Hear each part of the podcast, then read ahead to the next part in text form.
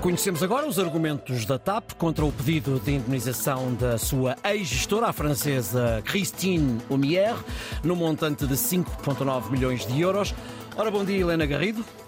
Olá, bom dia, Ricardo. Helena, que conclusões é que nós podemos tirar uh, da defesa da nossa companhia aérea? Bom, uh, comecemos por uma síntese uhum. dos argumentos em confronto com uh, aquilo que, depois, que foi acontecendo.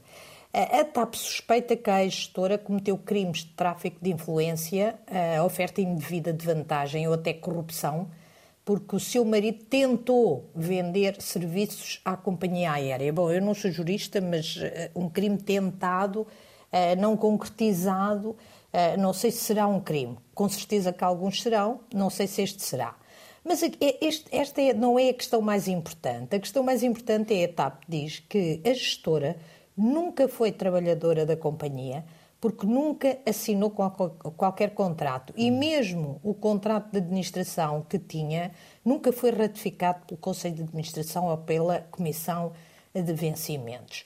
Bom, aqui eu não sei se o alvo é apenas a gestora, não sei se o alvo não é também o próprio governo e até de alguma forma o Conselho de Administração e a Comissão de Vencimentos que não fizeram cumprir a lei o próprio governo, através até da par pública, uh, aliás, o líder da par pública, nesta altura, se não me engano, foi, era, uh, tinha sido, foi depois secretário de Estado, se não foi. Se, eles próprios é que deviam ter tratado desse assunto, e este é um argumento que pode perfeitamente ser usado pela gestora.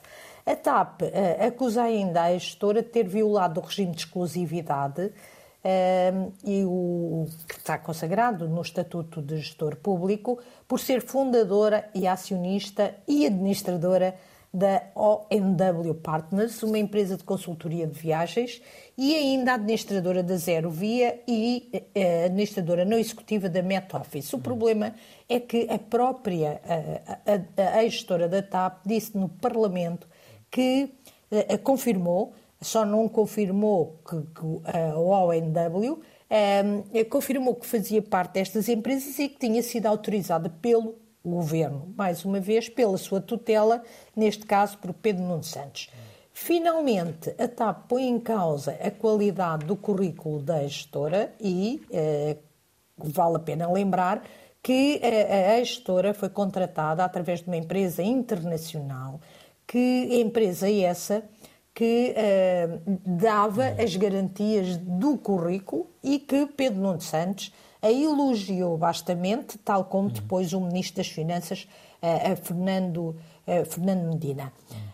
isto mostra, Ricardo, que a TAP, para se defender, terá de pôr em causa as, terá de pôr em causa as decisões do governo, terá de pôr em causa os elogios do governo, terá de pôr em causa até todo o processo de exceção que o governo uh, uh, decidiu. A contestação da TAP de, de indemnização de quase 6 mil uh, milhões de euros, obviamente que tenta defender a TAP, está, mas está recheada de críticas à forma como o governo, especialmente o ministro Pedro Nuno Santos, tratou da sua contratação e também, depois da contratação, porque quer o governo, quer os outros órgãos da TAP hum. não trataram de respeitar, uh, de respeitar a lei. Ou seja, nesta batalha entre a TAP e a sua gestora, a TAP está num caminho quase conflituoso em que, para se defender, terá de atacar o ex-ministro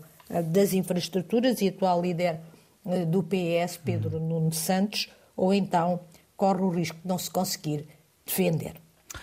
Bom, uh, obrigado Helena. Nós voltamos a encontrar-nos amanhã, Até amanhã. para as contas do dia. Liga à informação. Ligue à Antena 1.